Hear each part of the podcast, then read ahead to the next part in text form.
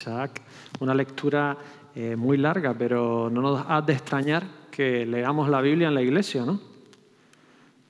Es lo, lo, mejor que podemos hacer, ¿no? Es la parte en la que Dios nos habla directamente y después nosotros reflexionamos en ello. Hay decisiones que toman un instante y marcan el resto de tu vida. A veces simplemente porque te salvan la vida ese mirada al otro lado de la carretera y de repente pasa una furgoneta que te peina las cejas, ¿no? O ese frenazo que por intuición pensaste que el camión no iba a parar en el stop. O ese día que no te subiste con un borracho en el coche y después tuvo un accidente. Otros no marcan la vida y la muerte, pero sí marcan partes fundamentales de lo que se ha convertido tu vida. No fumar aquel porro y empezar ese camino, eh, no acostarte con aquella persona, elegir una carrera u otro, un trabajo u otro, una pareja u otra. Hay decisiones que, meditadas o no, marcan el curso de nuestras vidas. Mira para atrás, esas bifurcaciones de tu vida, esos momentos decisivos que marcaron eh, tu vida. Este es uno de ellos para el pueblo de Israel. Y marcó en la tradición y en la historia del pueblo el símbolo de la gran rebeldía, el símbolo de poder llegar a tener aquello que te han prometido y no quererlo coger, rebelarte y no querer hacerlo. En esta mañana también puede ser uno de esos días en los que tú tomas una decisión que puede marcar el resto de tu vida, para bien o para mal. Salmo 95 del 8 al 11. No endurezcáis vuestro corazón. Estos son siglos después alrededor de 500, 800, no sabemos exactamente cuándo fue escrito, pero todavía estaba marcando en el pueblo ese gran fracaso, esa decisión nefasta que marcó al pueblo de Israel. Como en el día de Masa, en el desierto, donde me tentaron vuestros padres, me probaron y vieron mis obras. 40 años estuve disgustado con la nación y dije, pueblo es que divaga de corazón y no ha conocido mis caminos. Por tanto, juré mi furor que no entrarían en mi reposo. Dos mil años después, en la carta de Hebreos, nos vuelve a repetir la historia para recordarnos a los que asistimos a una iglesia que algunos de nosotros estamos pero no somos, que algunos de nosotros creemos ser parte, pero realmente no hemos tenido la fe en Dios. Y Judas en su carta, como leímos el viernes, lo vuelve a repetir. Toman una decisión nefasta en lo que se ha llamado la noche del lloro.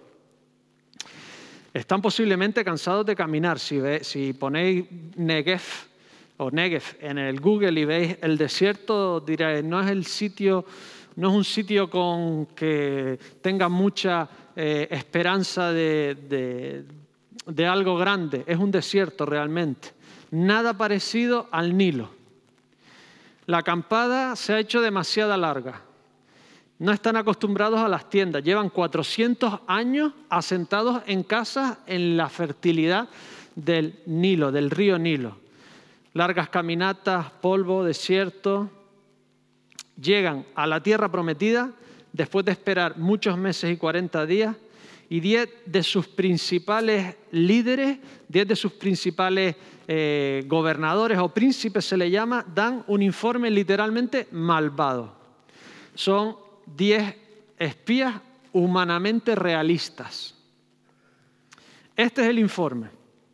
Uno, sí, es verdad, fluye leche y miel. Ya los egipcios utilizaban esta expresión que significaba mucho ganado y mucha vegetación, la miel de los dátiles, no literalmente de las abejas. Así que es cierto, la tierra es buena.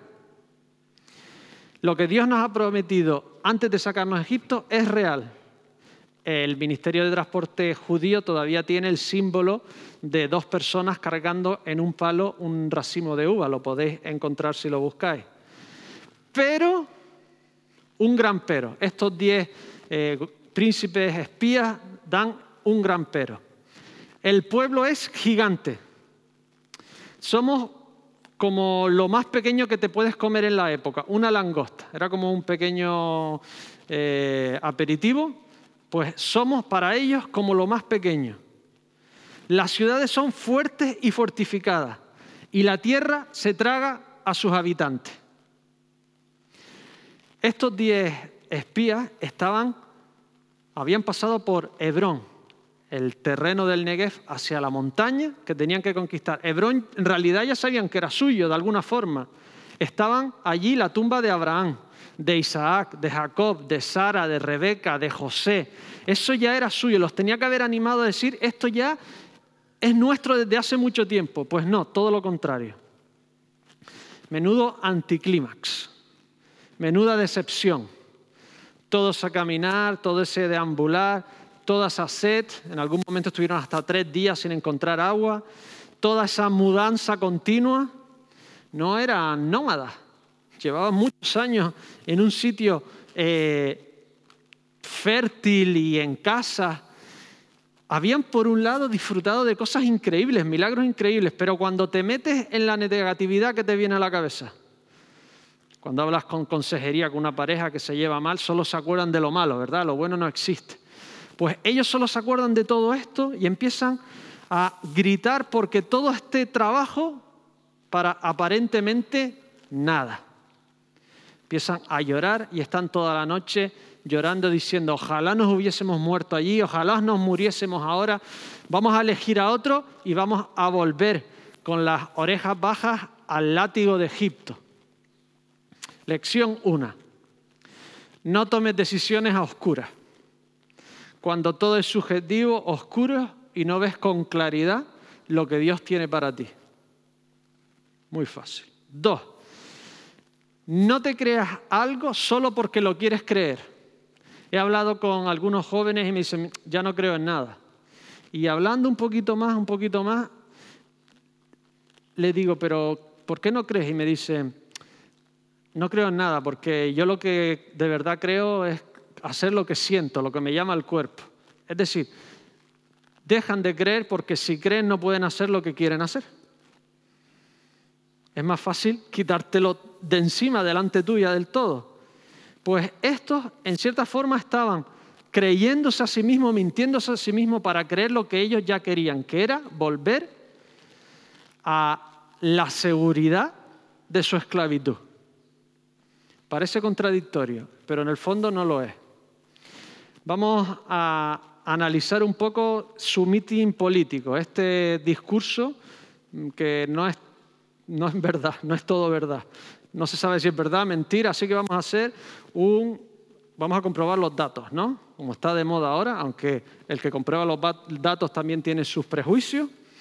Uno, son todos hijos de Aná, de Anac, son gigantes, todo el pueblo fuerte. Mentira. Había gigantes, es decir, gente muy alta. Siempre ha habido gente muy alta. Solo tienes que ver un partido de la NBA. Gente muy alta. Y honestamente, enfrentarte cuerpo a cuerpo con Shaquille O'Neal mm, no apetece. Pero no eran todos gigantes. Incluso en Egipto habían gigantes. En Primera de Crónica nos aparece un gigante de 2,25 metros. Un gigante. ¿Me entendéis lo que estamos hablando, no? Así que era una exageración total. No era la media de estatura del pueblo de Canaán.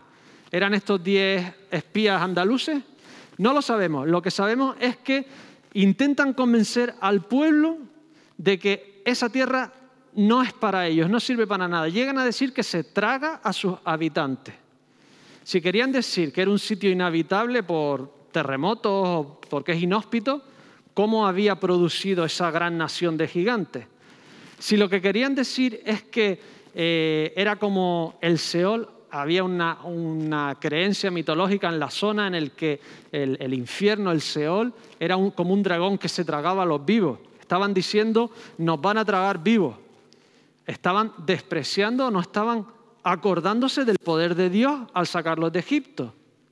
Si a lo que se referían era que el pueblo había, se había mantenido porque eran feroces luchadores durante más de 400 años en contra de Egipto, que era la potencia mundial, Asiria, Siria, estaban ignorando otra vez lo que Dios acababa de hacer contra el mayor, la mayor potencia militar de la época. Ellos querían convencer al pueblo de hacer lo que ya todos tenían en el corazón, volver a lo conocido y predecible. Volver a la esclavitud era por lo menos predecible y seguro. En cambio, la libertad era una aventura costosa, llena de momentos gloriosos, pero ahora de repente tienen que empuñar el palo, algunas armas y muchas piedras para conquistar un pueblo que lleva 400 años aguantando la embestida de todas las potencias de alrededor. ¿Qué aprendemos de esto? Dios te salva y no te da unas vacaciones. No te hace la vida muchísimo más fácil. Pero eso lo hace más valioso y glorioso. J.B. Peterson, psicoanalista, dice que los hombres y mujeres nos desarrollamos en el vértice del caos. Es decir, si tú no enfrentas retos, si tú no sales de tu zona de confort, si tú no haces cosas que al principio no estás capacitado para hacer, no se estimulan partes en tu cerebro que te maduran, que te desarrollan, que te hacen crecer, que te hacen madurar como persona. Y ese límite del caos es lo que ha hecho avanzar a la humanidad. Sin reto no hay desarrollo. Si lo llevamos a la parte espiritual, ser cristiano es un reto tremendo. Tener que negar el egoísmo que llevamos dentro es un reto tremendo. Tener que negar el instinto que llevamos dentro, los instintos que no son buenos, es un reto tremendo. Es más cómodo volver a tu vida y a tus pecados a los que estás acostumbrado. Es más cómodo encerrarte en las páginas web que no tienes que ver y autosatisfacerte. Me chocó que el 75%, según una estadística de hombres en iglesias en Estados Unidos, ven pornografía. En Estados Unidos, imagínate en España. Es más difícil establecer una lucha contra tus instintos y conquistar las victorias que Dios te promete que puedes conquistar. Es más fácil volver a tu egoísmo, a vivir para ti, a satisfacer tus necesidades, a buscar tu comodidad en tu sillón, que llegar a ser la persona, el cristiano y el hijo de Dios que Dios quiere que sea. Al final Dios perdona al pueblo. Pueden seguir criando a sus hijos y disfrutar de saber que sus hijos sí lo van a conseguir. En el fondo creemos que es severo esta, van a morir en 40 años, pero es que la esperanza de vida en la época no llegaba a los 40 años. Si vas hoy a África, hay países que son 50, 54. Cuando vemos grandes edades en la Biblia son excepciones, obra de Dios, no era lo, lo normal. Pero ellos, por una decisión equivocada, por ese deseo irrefrenable de volver a la seguridad de su esclavitud, se convirtieron en la vergüenza histórica de su pueblo. Y hoy, casi cuatro mil años después, los judíos siguen cantando, no endurezcáis vuestro corazón, oh, oh, oh pueblo que divaga de corazón, oh, no sé la música que le ponen, pero hoy lo siguen cantando. No llegaron a ser lo que Dios tenía para ellos. Y esto nos lleva a nosotros a pensar, ¿qué clase de cristianos queremos ser? ¿Qué clase de iglesia queremos llegar a ser? Yo quisiera ser como Josué y como Caleb. Josué no interviene porque en cierta forma ya estaba del lado de Moisés, era su ayudante. Lo que él dijera es, sí, sí, eso ya, es, ya sabemos lo que vas a decir tú. Así que es Caleb el que, el que aparece ahí. A Josué Moisés le pone un apodo. Se llamaba Osea, le pone Josué. A todo el que quiere le pones un apodo, ¿verdad, Gary? A todo le vas poniendo. Eh, a él le ponen Josué, que es el mismo nombre que Jesús. Caleb significa perro se une a una, numerosa lista de nombres en la Biblia con un significado que no es muy glorioso. Primera de Crónicas 7:24, vería significa desgracia. O en Ruth, que león y malión significa enfermedad y agotamiento. Nosotros lo hacemos con los apellidos. Cacharro, víbora, pies planos. Caleb es como si le llamas a tu hijo Mastín. Y Caleb realmente era un perro de pelea se planta allí delante, delante de todo el pueblo, los manda a callar y los intenta convencer y hacer entrar en razón. Caleb tiene 40 años, príncipe de su pueblo, y no se achica por nada, se planta allí delante y los intenta convencer una y otra vez. Él sabe que humanamente hablando no tiene ni las armas, ni el presupuesto, ni las habilidades, ni siquiera saben las estrategias guerrilleras de movimientos envolventes de ataque y defensa por los flancos o lo como se llamen. Para tú sitiar una fortaleza, una ciudad con murallas, necesitabas años, mucho dinero, muchos recursos. Si no tenías un bulldozer, una excavadora y dinamita, necesitabas un ejército entrenado. Él sabía que eso no lo tenía, pero él sabía que en esa ecuación, en esa evaluación de riesgo, tenían algo determinante, que tenían a Dios de su lado. Como hombres no, pero como pueblo con Dios sí.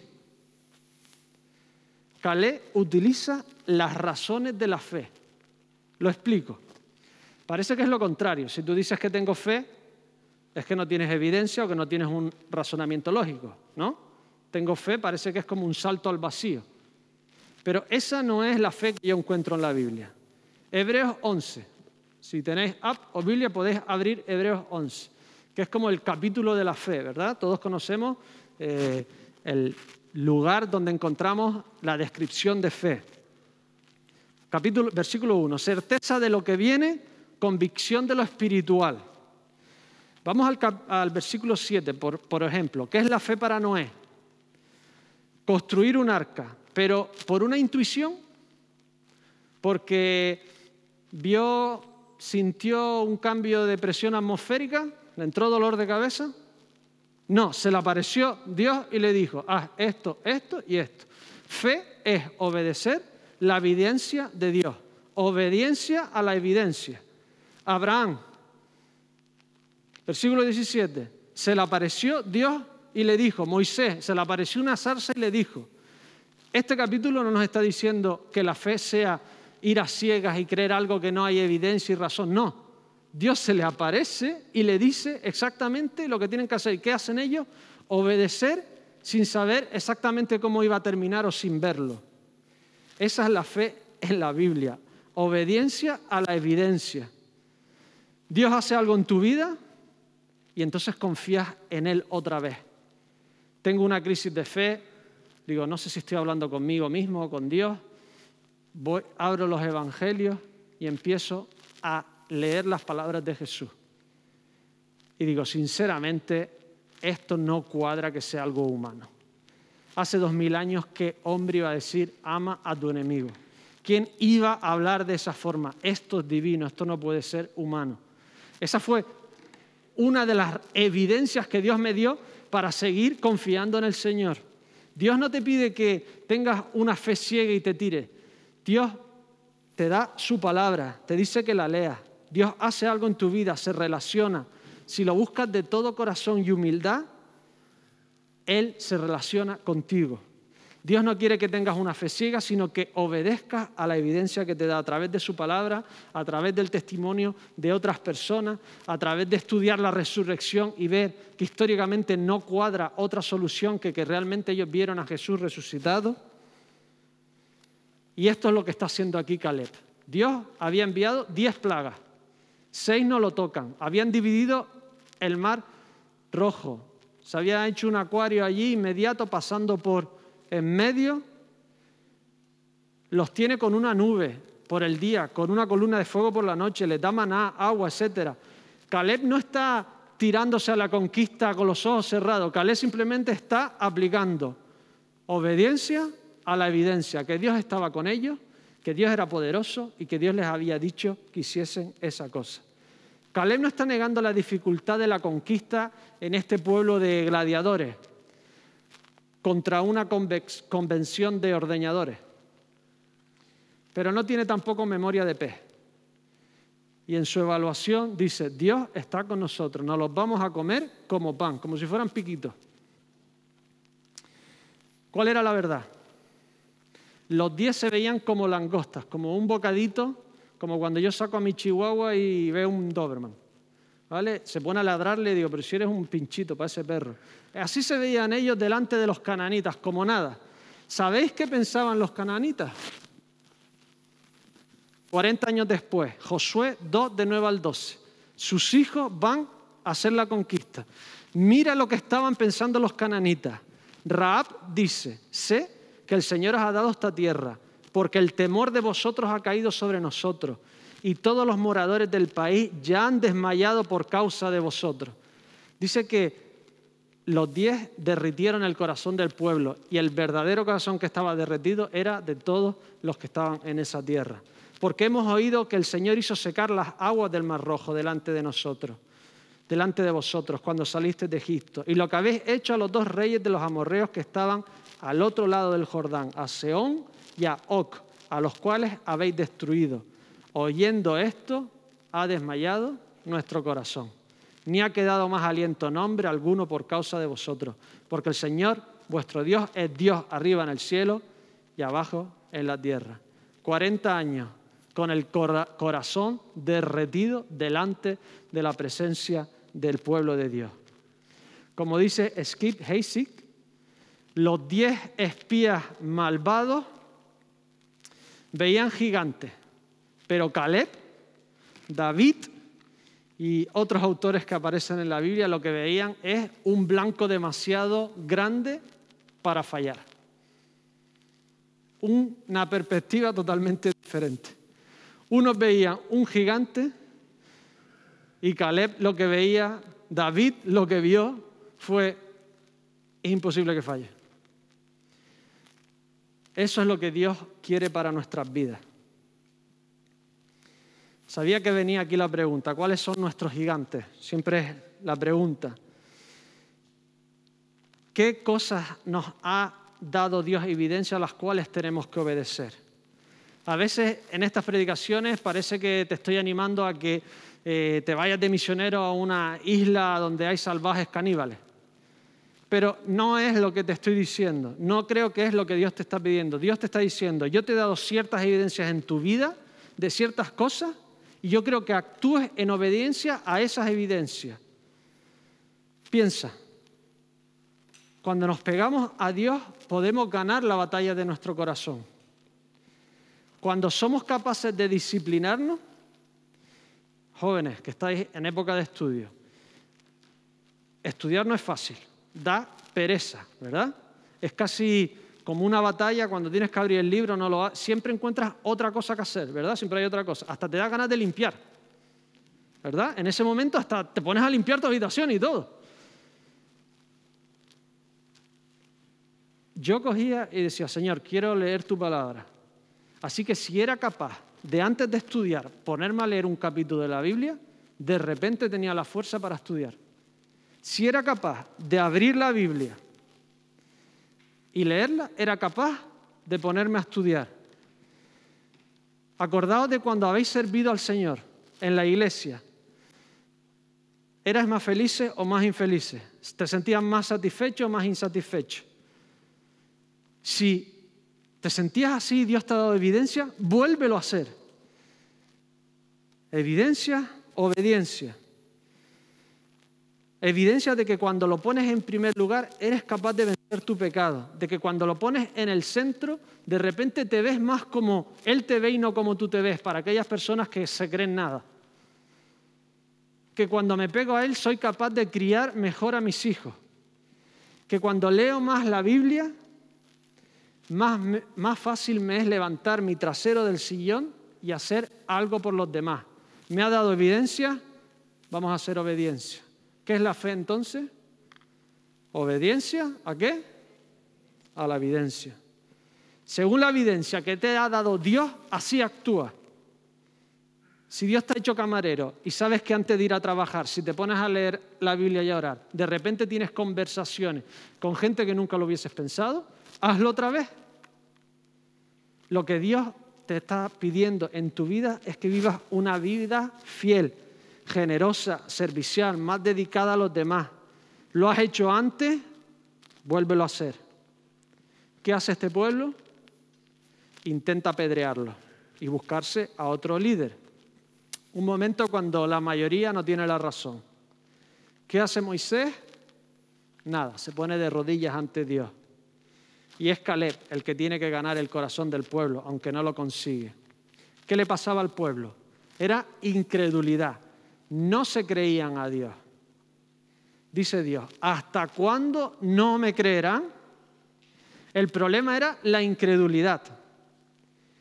No creían en este nuevo Dios absoluto, sino creían más en los dioses de otras naciones más poderosas y otros dioses que le permitía hacer cosas, ¿os acordáis del becerro de oro? Que eran más sensuales y más placenteras temporalmente. No se creían a Dios. Así que Hebreos 3 y 4 utiliza precisamente esta historia, este momento del pueblo de Israel, para advertirnos a los que venimos a, a una iglesia en el que todos estamos pero no somos.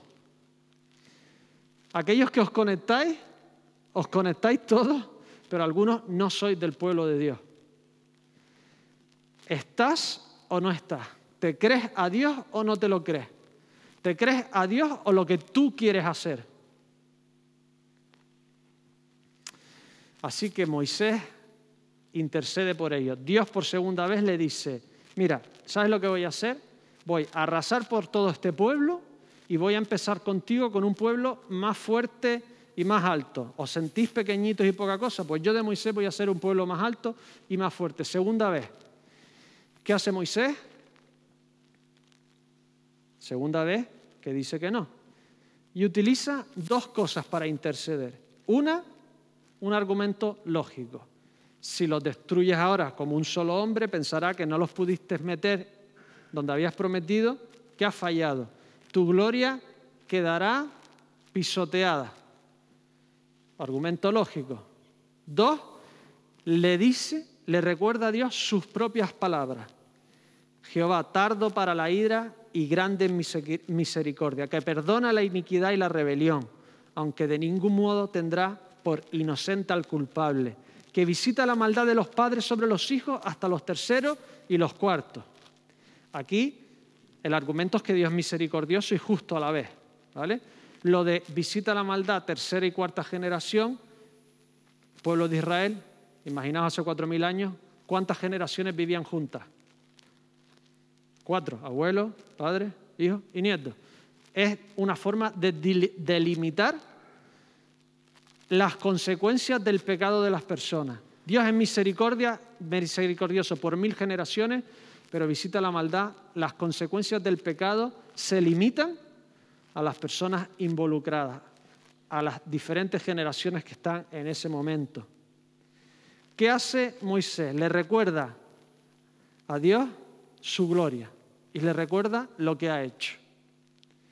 Le recuerda que su gloria va a ser magnificada perdonando y siendo justo a la vez. Esto es la salvación. Dios es justo, tiene que pagar tu pecado y el mío en la cruz y a la vez es misericordioso. Lo paga Él mismo para que tú no lo tengas que pagar, para que yo no lo tenga que pagar. Le recuerda que su amor es un geset. En hebreo significa misericordia, fidelidad amorosa, bondad, fidelidad, favor, es decir, no sabemos cómo traducirlo, porque su misericordia es indescriptible. Y que Él perdona. Aquí lo que la palabra significa que Él levanta. Él es el mismo que lleva el pecado. Su gloria la están pisoteando, no se están fiando de Él, lo están despreciando, dice literalmente el Señor. Él coge ese desprecio, lo paga Él para que ellos no lo tuvieran que pagar. Él soporta toda esta falta de gloria, toda esta falta de honra, toda esta falta de aprecio, todo este reconocimiento, lo carga Él para que sus hijos entraran en la tierra prometida. Y esto es exactamente lo que pasa en la cruz.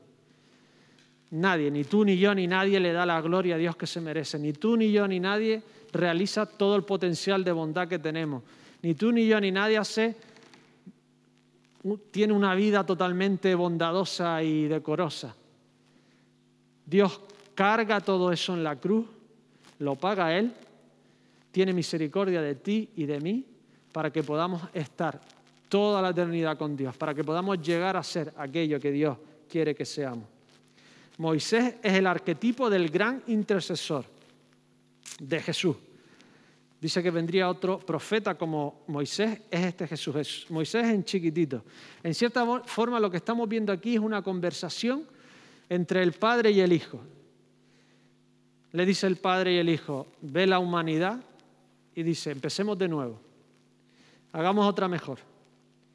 Y Jesús le está diciendo, no, no, espera, tu gloria será más brillante y tu justicia la pago yo.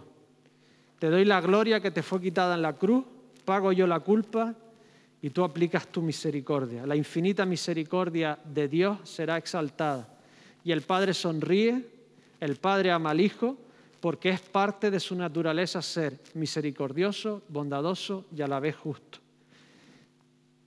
1800 años después dice Jesús, por eso me ama el Padre, porque yo pongo mi vida para volverla a tomar.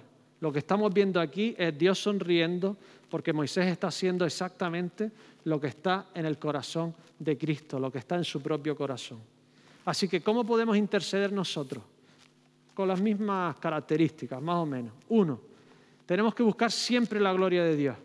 En todo lo que pedimos, intercedemos, pedimos por alguien, por algo que queremos. ¿Qué tenemos que pensar primero? La gloria de Dios. ¿Cómo se glorificará más? Dos, tienes que estar convencido que lo que Dios quería hacer va a hacerlo. Esa tierra se iba a conquistar, con ellos o con sus hijos, con los hijos de Moisés o con los hijos de los doce.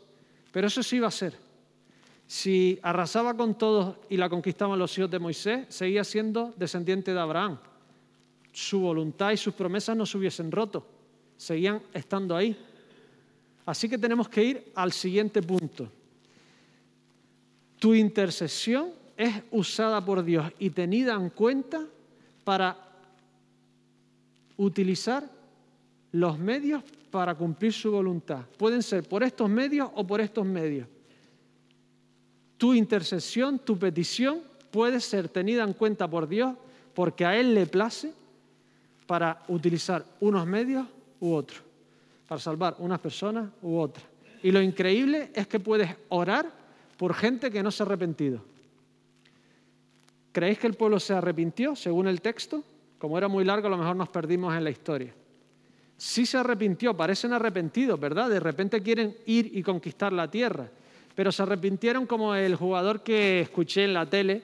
Eh, el equipo estaba fatal, así que ficharon a un jugador así estrella para intentar darle la vuelta al equipo. Eso significa en realidad arrepentirse. Arrepentirse es ir para una dirección, ir para otra. Y dice el jugador, voy a poner todo de mi parte para darle la vuelta 360 grados.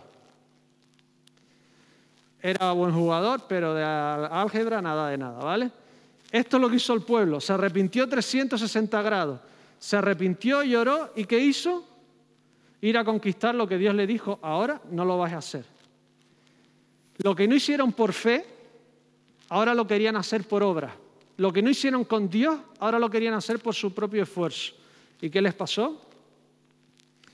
Fueron abatidos. No solo es importante hacer lo que Dios quiere que haga, sino cuando Dios quiere que lo haga. Jóvenes, en el fondo sabéis todos cuál es el camino que tenéis que seguir.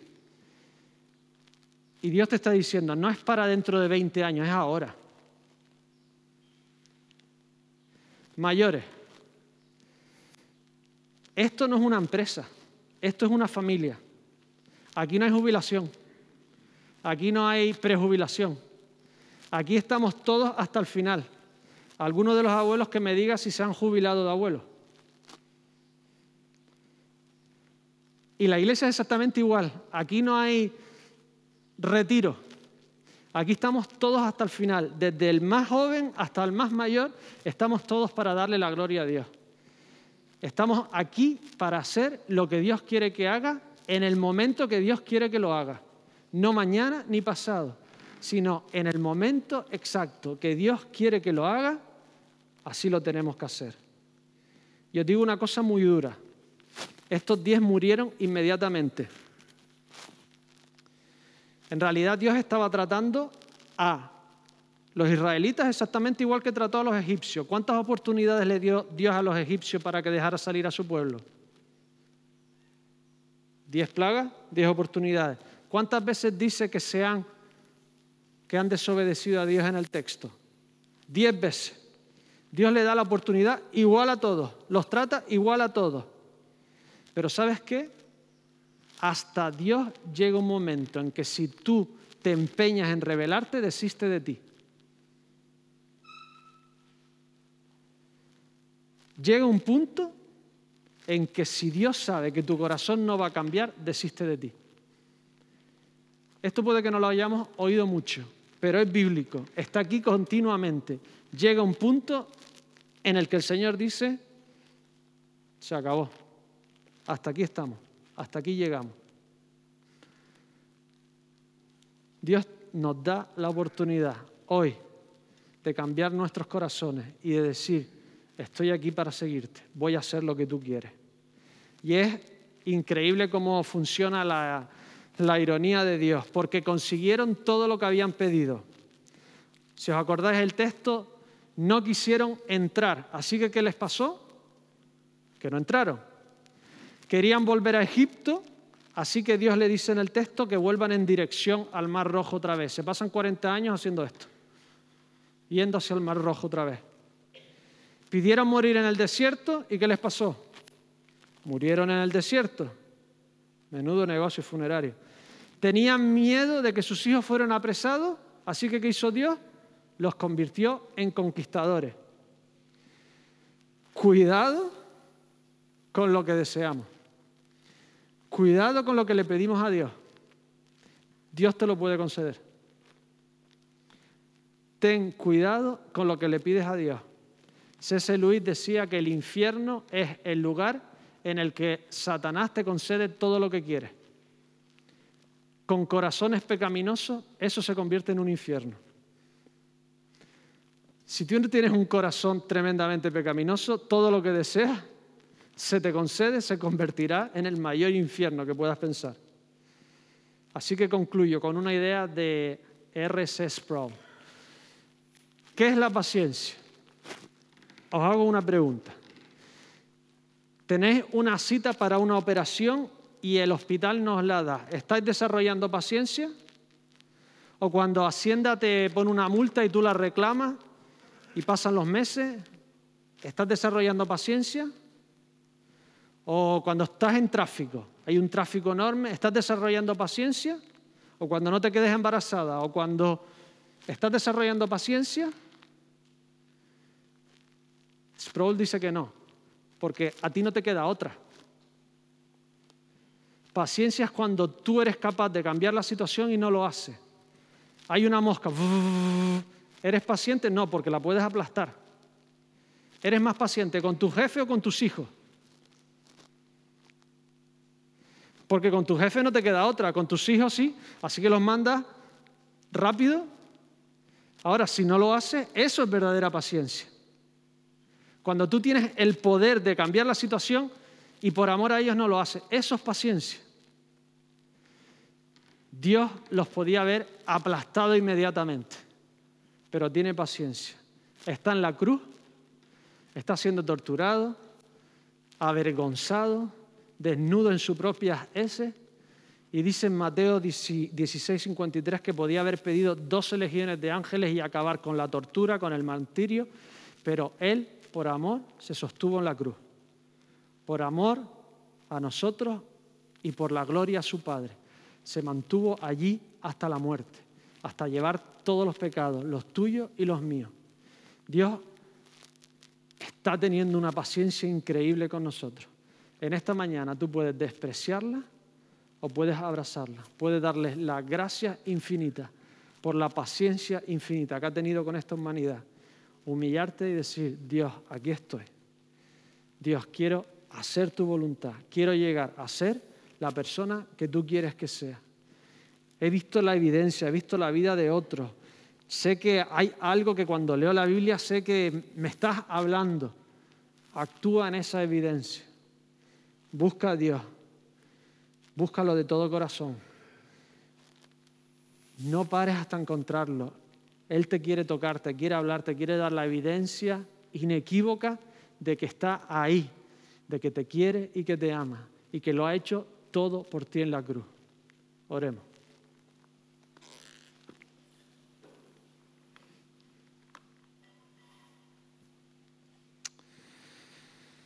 Dios de los cielos, gracias por tantas veces no darnos lo que te pedimos. Gracias porque eres un Dios sabio y sabes perfectamente lo que necesitamos. Señor, ayúdanos a hacer, a obedecer todo aquello que tú nos hayas mostrado. Ayúdanos a no hacerlo mañana ni pasado, sino empezar ya desde hoy. Ayúdanos a convertirnos en la persona, en el cristiano, en el hijo que tú quieres que seamos, Señor. Te pido en esta mañana que si alguno no te conoce, que mira a los cielos y diga, Señor, estoy aquí. Quiero que entres a mi vida. Quiero obedecerte. Quiero que me ayudes, Señor, en todo lo que hago. Sé que la vida no va a ser más fácil, puede que todo lo contrario, pero quiero vivir la libertad en ti. Quiero disfrutar la esperanza y la fe de saber que eres mi Padre de los cielos y que estaré toda la vida contigo. Te lo pido todo en el nombre del Señor Jesús. Amén. Cuando escuchemos la música, nos